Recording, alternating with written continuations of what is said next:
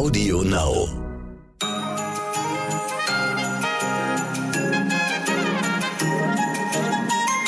Good Morning Germany. Heute ist Donnerstag, der 23. Dezember. Ich bin Michel Abdullahi und hier ist für Sie heute wichtig mit unserer langen Version. Achtung, es ist soweit. Es ist genau ein Tag vor Weihnachten und wenn Ihnen bei diesen Worten Schweißperlen die Stirn herunterlaufen, dann haben Sie bestimmt noch nicht alle Geschenke besorgt. Dann jetzt los. Aufstehen, Podcast in der Bahn oder im Auto weiterhören und noch schnell zum Endsport-Shopping. Sollten Sie noch nicht wissen, was Sie überhaupt verschenken wollen, dann haben wir ganz das großartige Serviceformat, das wir sind. Am Ende dieser Folge noch ein paar Last-Minute-Geschenke-Tipps für Sie. Und wenn Sie schon längst alles gekauft und verpackt haben und gedanklich schon im nächsten Jahr sind, dann lohnt sich diese Folge trotzdem. Dann können Sie ja gemeinsam mit uns schon einmal überlegen, wie und wo Sie 2022 Ihr Geld anlegen anlegen, außer in Weihnachtsgeschenke. Meine heutige Gesprächspartnerin, Finanzexpertin Sandra Navidi, hat kurz vorm Fest noch einige Tipps für SparerInnen, AnlegerInnen und Krypto-Fans parat. Viel Spaß!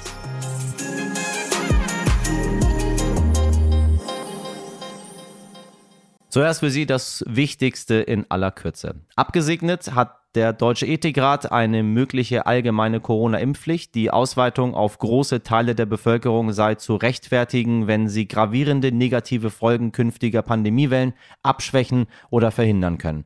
Der Bundestag bereitet eine Abstimmung darüber für 2022 vor. Abhalten wird Russlands Präsident Wladimir Putin heute seine große Jahrespressekonferenz von mehr als 500 Journalistinnen. Die Konferenz ist auf mehrere Stunden angesetzt, in denen es auch um die Ukraine-Krise gehen könnte. Schon zum zweiten Mal in diesem Jahr lässt Putin seine Truppen an der Grenze aufmarschieren. Die Lage ist undurchsichtig und Außenministerin Baerbock äußerst besorgt. Ansteigen, das tut bereits die Kurve der Corona-Fälle in Großbritannien mit gestern mehr als 100.000 Corona-Fällen am Tag. Durch Krankmeldung und Quarantänemaßnahmen fällt mittlerweile so viel Personal aus, dass die Regierung gezwungen ist, die Quarantäne von 10 auf 7 Tage zu verkürzen, um wieder mehr Leute im öffentlichen Dienst zur Verfügung zu haben. Malaysia, das muss man leider so drastisch sagen, geht unter. In tagelangen monsunartigen Regenfällen hat es dort zu Anfang der Woche so stark geregnet wie sonst in ganzen Monaten. Dieser Regen hat die schlimmsten Überschwemmungen seit 2014 ausgelöst. Die lokale Tageszeitung The Star berichtet von bisher 33 Toten. Mehr als 60.000 Menschen mussten ihre Häuser verlassen und sich in Sicherheit bringen. In vielen Gegenden ist der Strom ausgefallen oder die örtlichen Behörden mussten ihn abdrehen, um lebensgefährliche Kurzstrecke Kurzschlüsse zu vermeiden. Besonders schlimm hat es die Region Selangor getroffen. Dort wurden bisher nie dagewesene Mengen an Regen gemessen. Die Prinzessin, der Scheich und eine Scheidungsvereinbarung über umgerechnet 645 Millionen Euro. Ja, liebe Zuhörerinnen, nach all diesen nun ja geht so positiven Meldungen, äh, habe ich doch etwas ganz anderes für Sie recherchiert. Haya bint al-Hussein, die jordanische Prinzessin und jüngere Schwester des Königs Abdullah II., ist vor ihrem Mann, dem Emir und Premierminister von Dubai, geflüchtet. 2019 ging es in einer Nacht- und Nebelaktion nach Großbritannien, wo sie die Scheidung in London beantragt hat.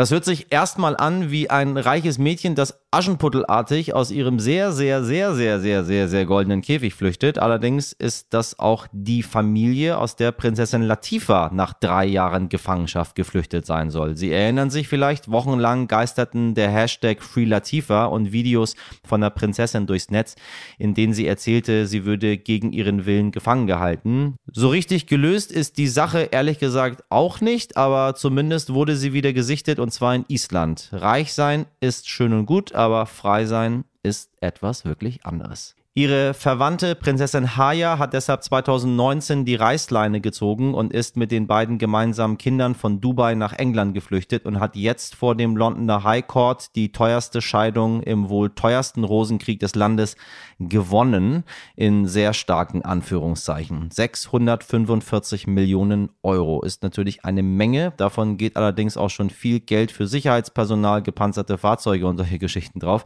Denn der englische Richter entschied, die große Gefahr geht von ihrem Mann und Vater der Kinder aus, Mohammed bin Rashid Al Maktoum. Der Emir und Premierminister aus Dubai zeigt sich nach außen zwar fortschrittlich und öffnet das Land für TouristInnen oder InfluencerInnen, er soll aber das Handy seiner Frau mit einer Spionagesoftware überwacht und öffentliche Drohungen gegen sie geäußert haben. Nun ja, hoffen wir, dass es der Familie und vor allem den Kindern jetzt besser geht. Die können nämlich am wenigsten dafür. Die Deutschen lieben das Sparen. Auch dieses Jahr ist Deutschland wieder Spar-Europameister geworden. Dabei ist das klassische Sparbuch oder vielleicht der Kopfkissenbezug, weil er Geld in Zeiten von Inflation, Negativzinsen und Pandemieunsicherheit so ziemlich das schlechteste Mittel der Wahl, falls Sie auch den Luxus haben und sich fragen, wohin mit meinem vielen Geld, dann erstmal Herzlichen Glückwunsch. Sie gehören damit zu einem sehr kleinen Teil der Weltbevölkerung, der sich Sparen überhaupt leisten kann, meine Damen und Herren. Vergessen Sie das nicht. Auch wenn es darum geht, dass es nur, weiß ich nicht, ein Euro im Monat sind. Auch dann gehören Sie zu einem sehr, sehr kleinen Teil der Weltbevölkerung.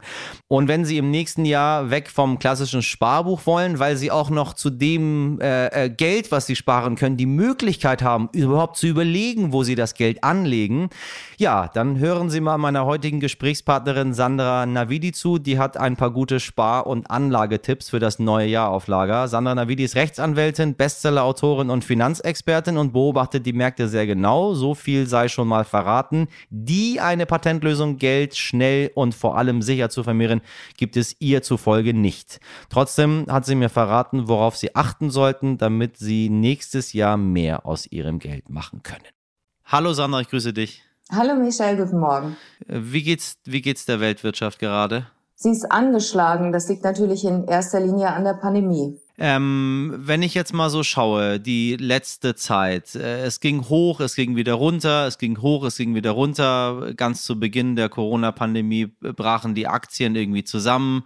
Äh, hätte man gekauft, wäre man heute super reich zu der damaligen Zeit, äh, weil das alles wieder so unfassbar nach oben gegangen ist. Äh, kann man überhaupt noch sagen, wie das läuft? Sind so diese alten Regeln überhaupt noch präsent oder äh, gibt es mittlerweile äh, neue Regeln 2020, 20? 2021 und ab jetzt für immer? Es gibt alte Regeln, die Klassiker sind und immer noch gelten. Und dann sind natürlich einfach neue Regeln hinzugekommen, weil sich unsere Welt verändert hat. Also die Grundregel heißt eigentlich, und es kommt darauf an, was man für ein Investor ist, aber die Nerven behalten, nicht mit der Herde gehen. Und was neu hinzugekommen ist, oder nicht ganz neu, aber über die Zeit hinweg, ist, dass unsere Welt immer komplexer geworden ist, immer vernetzter, technologisch und faktisch. Das sehen wir zum Beispiel an den Lieferketten. Und wenn wir jetzt auf die yeah, Pandemie yeah. schauen, speziell das letzte Jahr, dann sehen wir, dass diese große Volatilität auch stark einhergeht mit dem sogenannten Überschriftenrisiko, Headline Risk. Also wenn in den Nachrichten was Schlimmes berichtet wird, dann brechen die Märkte ein.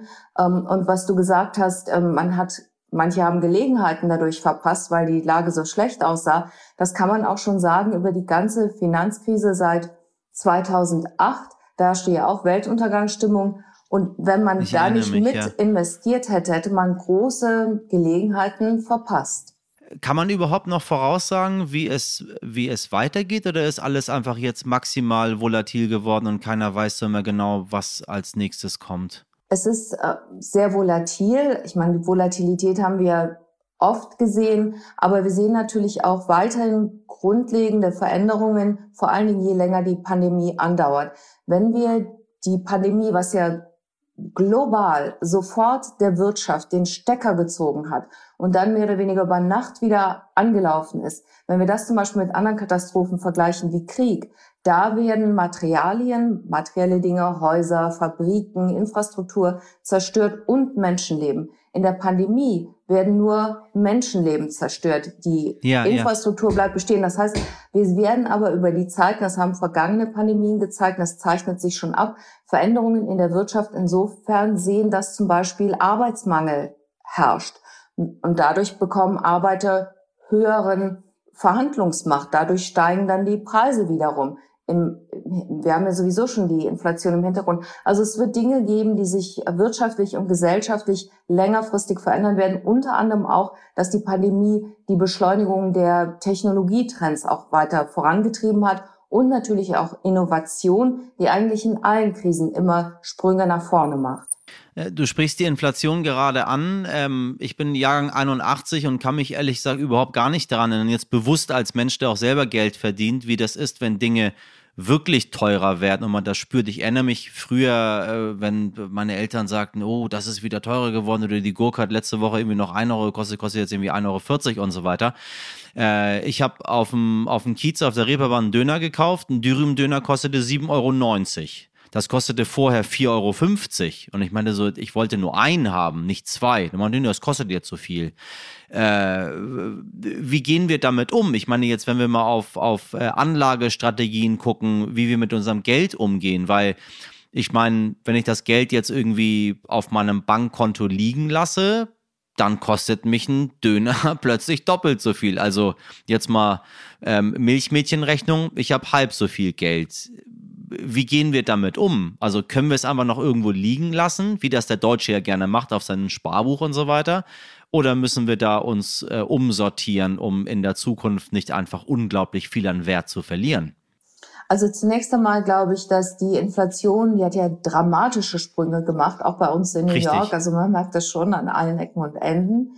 Ähm, ich glaube, diese großen, äh, dieser Zuwachs, der wird über die Zeit etwas nachlassen, weil wir eben in diesem Jahr große Aufholeffekte gesehen haben, wo man von 0 auf 100 gegangen ist. Das hat ja dann auch zum Beispiel zu den Lieferkettenproblemen geführt. Dadurch werden Dinge einfach teurer. Und je länger die Pandemie andauert, desto teurer werden sie. Auf der anderen Seite, man sollte immer schon angelegt haben, auch in Vor-Pandemie-Zeiten.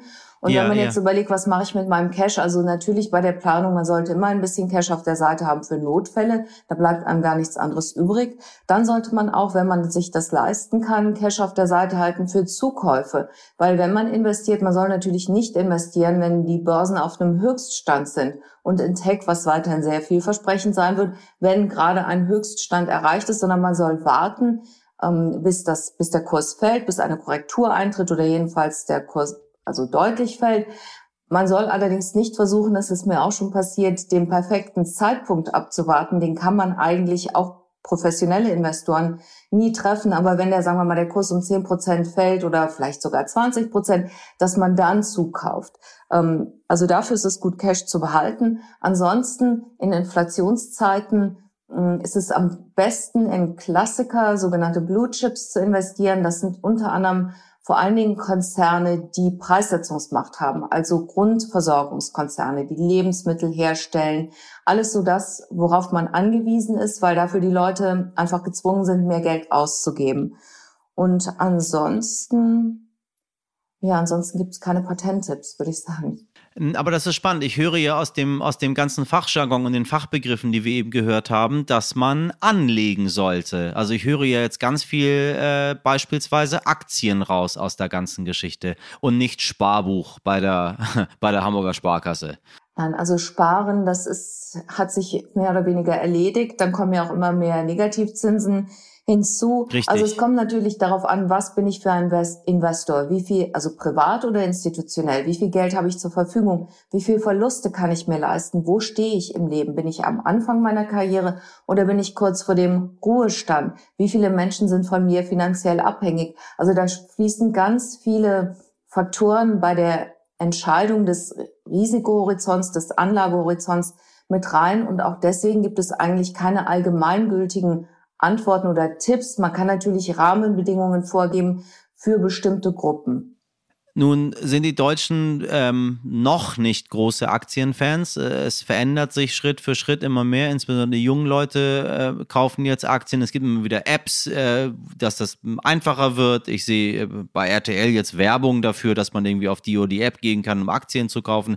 Äh, es tut sich was. Aber sagen wir mal, ich äh, möchte einfach nicht in Aktien investieren. Das ist mir zu unsicher. Was ist mit sowas wie Immobilien? Die Deutschen lieben Stein. Ja, ich bin auch ein großer Fan von Immobilien. Das einzige Problem ist, dass sie in den letzten Jahren so stark im Preis gestiegen Richtig. sind, dass es kaum noch Gelegenheiten gibt. Und das gilt auch für die USA. Was man hier machen kann, ist, äh, und übrigens, das liegt vor allen Dingen auch daran, nicht nur weil sich die Demografie verändert hat und weil so viel Geld im Umlauf ist, sondern auch weil immer mehr Finanzinvestoren den ganzen Bestand wegkaufen und weil zum Beispiel in den USA gar nicht mehr genug Immobilien verfügbar sind bauen ja, die ja. jetzt selbst, um diese Häuser zu vermieten. Also Besserung zeichnet sich vorerst nicht ab, aber es gibt Fonds, wo sich die Fondsmanager darauf spezialisiert haben, noch Gelegenheiten zu finden. Und die haben natürlich bessere Antennen, Informationskanäle. Also da kann man schon noch investieren, aber selbst jetzt ein Haus zu kaufen, ist, ist schwierig. Äh, ich erinnere mich daran, Markus Söder, der äh, kurz nach der Pandemie, als alle Preise gefallen sind, gesagt hat, äh, wir pumpen jetzt Geld in unsere eigene bayerische Wirtschaft rein. Äh, jetzt mal übertragen gesagt, äh, damit nicht die Chinesen hierher kommen und einfach super, super günstig, weil die sehr viel Geld haben, alles aufkaufen, was auf dem Markt ist. So, ja, Immobilien ist, ist teuer. Das ist äh, im Gegensatz zu, sage ich mal, einer, einer Kryptowährung, die man teilweise genau, sogar noch im Cent-Bereich bekommt und die dann, weiß ich nicht, äh, meine, meine Zuhörerinnen werden sich daran erinnern, Shiba Inu, die irgendwie, weiß ich nicht, Milliarden von Prozentpunkten gefühlt machen. Ähm, vielleicht doch eine bessere Anlagestrategie sind oder wie stehst du zur Kryptowährung gerade? Weil die einfach nur mal in aller Munde sind. Ja, ich sehe Kryptowährungen eher skeptisch, weil da trifft die Bigger Fools Theory zu. Also die ist immer nur so viel wert, wie der Nächste bereit ist, mir dafür zu bezahlen. Also ein ganz ja. klares Verhältnis äh, Nachfrage, Angebot-Nachfrage. Die ist nicht gedeckt von einer Zentralbank oder von materiellen Werten, die dahinter stecken. Hinzu kommt das Cyberrisiko. Man schaut nicht durch, man kann nichts nicht kontrollieren. Es gibt sehr viel Betrug als Zahlungsmittel, wo es ja eigentlich für gedacht war, eignet es sich überhaupt nicht wegen der großen Volatilität. Also es gab vor, ich glaube, elf Jahren war das ein Pizzabäcker, der hat 10.000 Kryptos, Lieferant, 10.000 Kryptos als Zahlung entgegengenommen und hat die verballert, weil die damals noch nichts wert war. Die wäre heute über 350 Milliarden Dollar wert. Ähm, so, also das ist ein Extrembeispiel, aber auch Händler oder Kunden, wenn ich heute etwas bezahlen muss, dann was morgen, wenn die Währung morgen viel mehr wert ist oder viel weniger wert ist. Also das sind deswegen, sie wird nicht Zahlungsmittel werden. Das heißt, sie ist Spekulationsobjekt. Das ist auch völlig okay. Man muss sich nur dann darüber im Klaren sein, dass man Geld investieren kann und sollte, was man auch bereit ist oder in der Lage ist, den Verlust zu verschmerzen.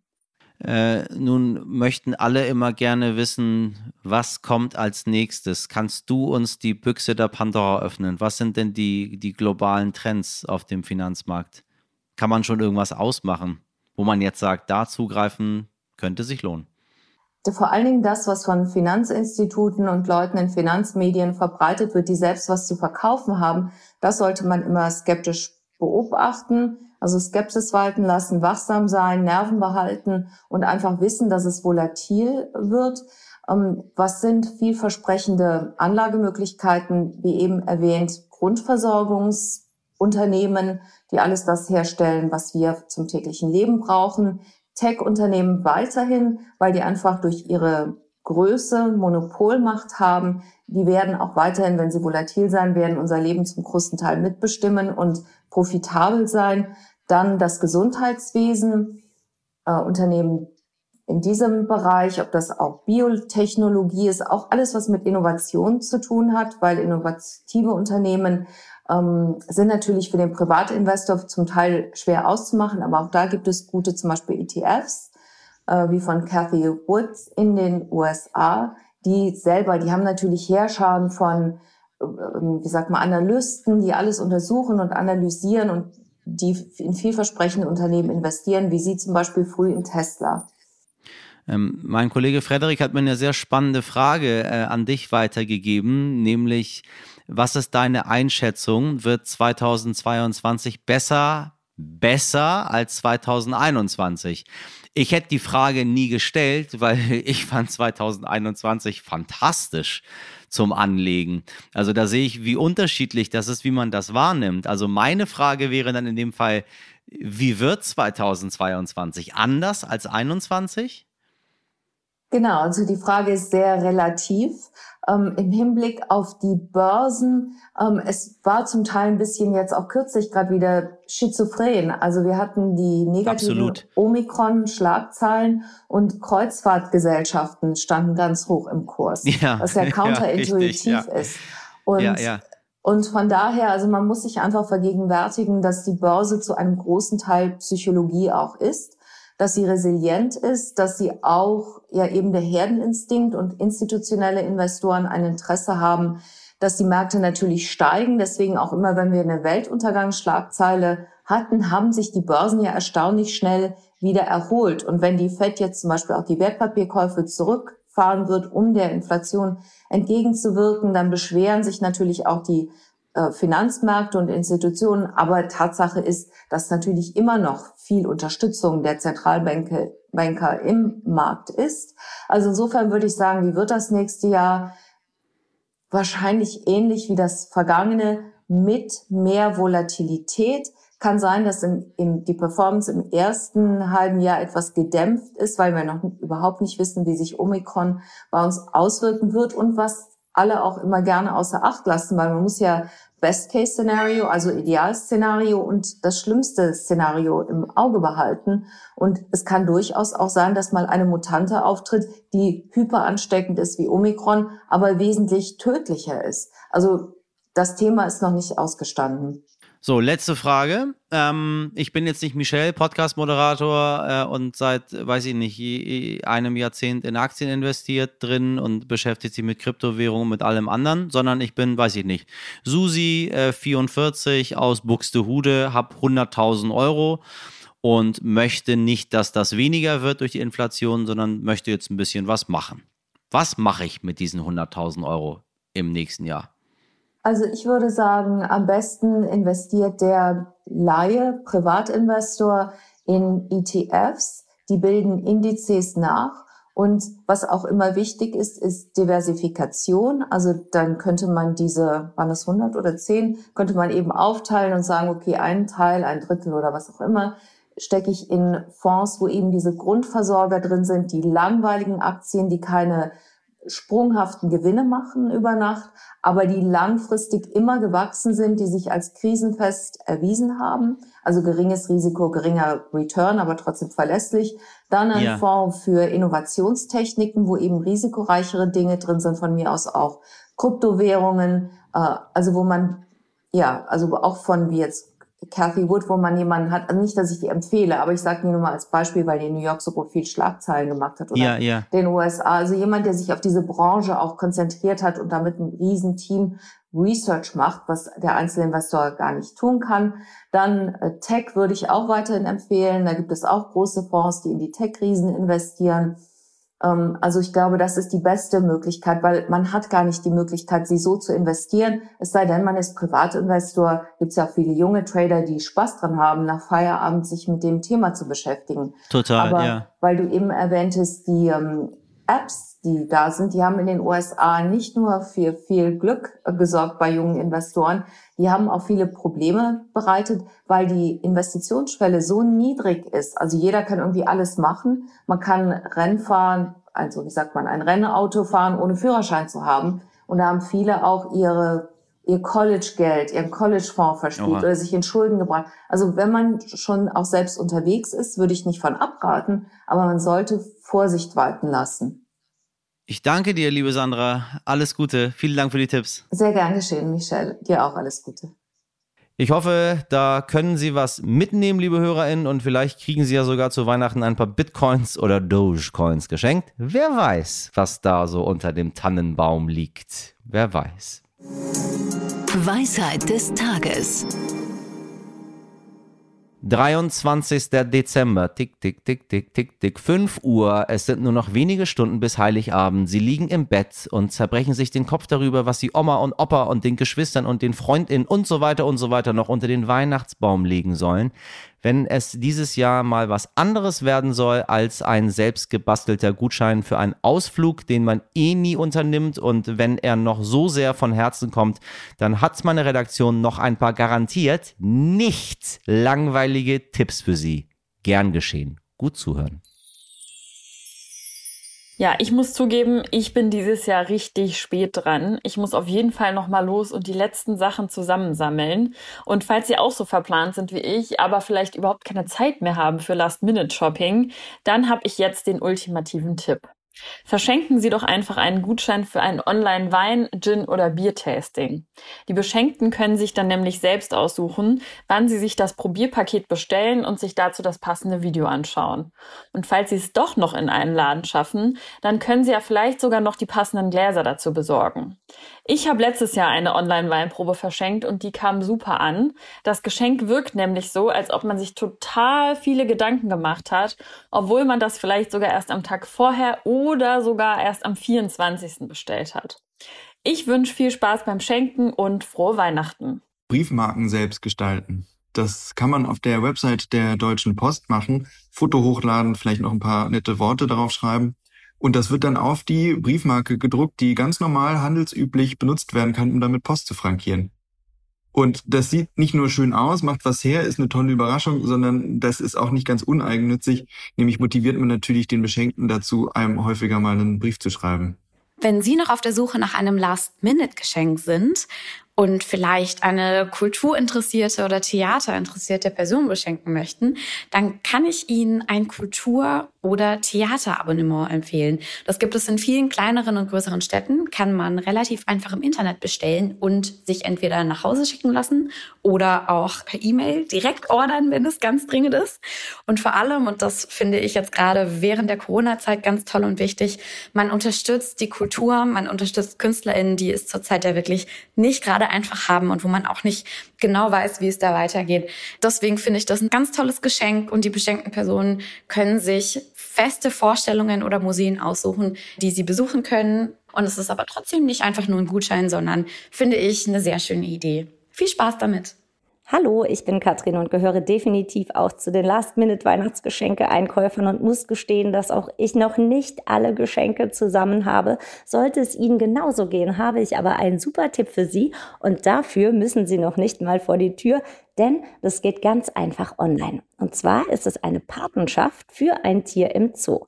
Ja, das habe ich selbst schon mal verschenkt. Damals war es eine Patenschaft für ein Faultier und das kam richtig gut an. Und das Beste daran ist, dass man nicht eben nur den Zoo unterstützt, sondern der Beschenkte ja im besten Falle auch mal nach seinem Patentier gucken will, mal gucken, was es da so treibt im Zoo. Und da können Sie sich ja dann jederzeit auch anschließen, was wiederum bedeutet, dass Sie mit Ihrem Liebsten oder Ihrer Liebsten dann nochmal zusätzlich gemeinsame Zeit verbringen können. Und das ist im heutigen oft so stressigen Alltag doch echt eine tolle Sache. Überlegen Sie es mal. Ich wünsche frohe Weihnachten. Danke, ihr Lieben. Da ist doch sicher auch noch was für Sie dabei, liebe HörerInnen. Ich persönlich äh, habe übrigens schon längst alle Geschenke. Wir in unserer Familie schenken uns nämlich nichts und ich liebe es. Wir schenken uns nur Liebe, ganz viel Liebe, die ich jetzt auch rausschicke an meine ganze Familie. I love you all, auch wenn ich nicht bei euch bin. Dafür umso doller. So, aber wenn Sie noch nichts haben, ist es nicht schlimm. Das äh, äh, soll jetzt kein Vorwurf sein an Sie, meine Damen und Herren. Sie wissen ja, Druck ist was Gutes. Unter Druck entstehen bekanntlich Diamanten. Düdüm.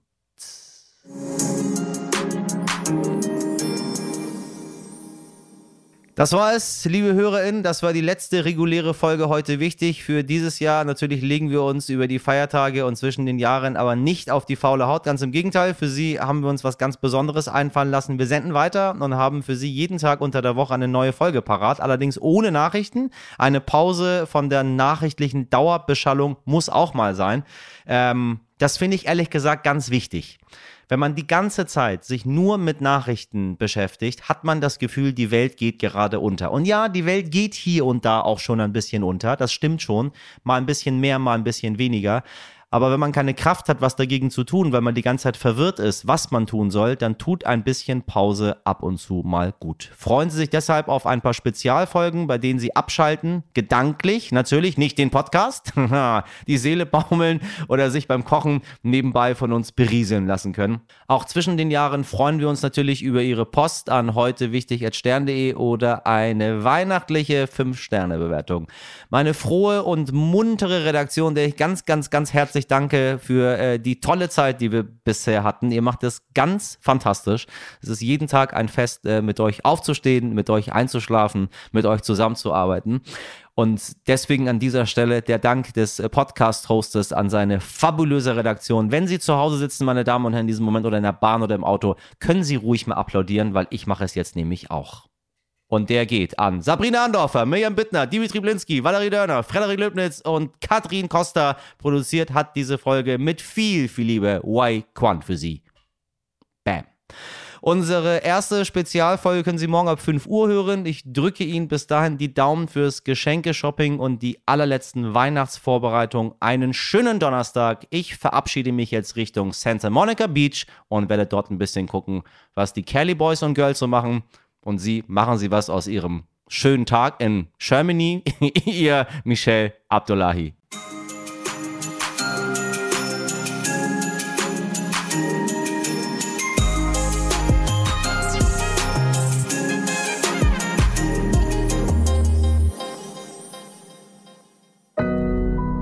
Audio Now.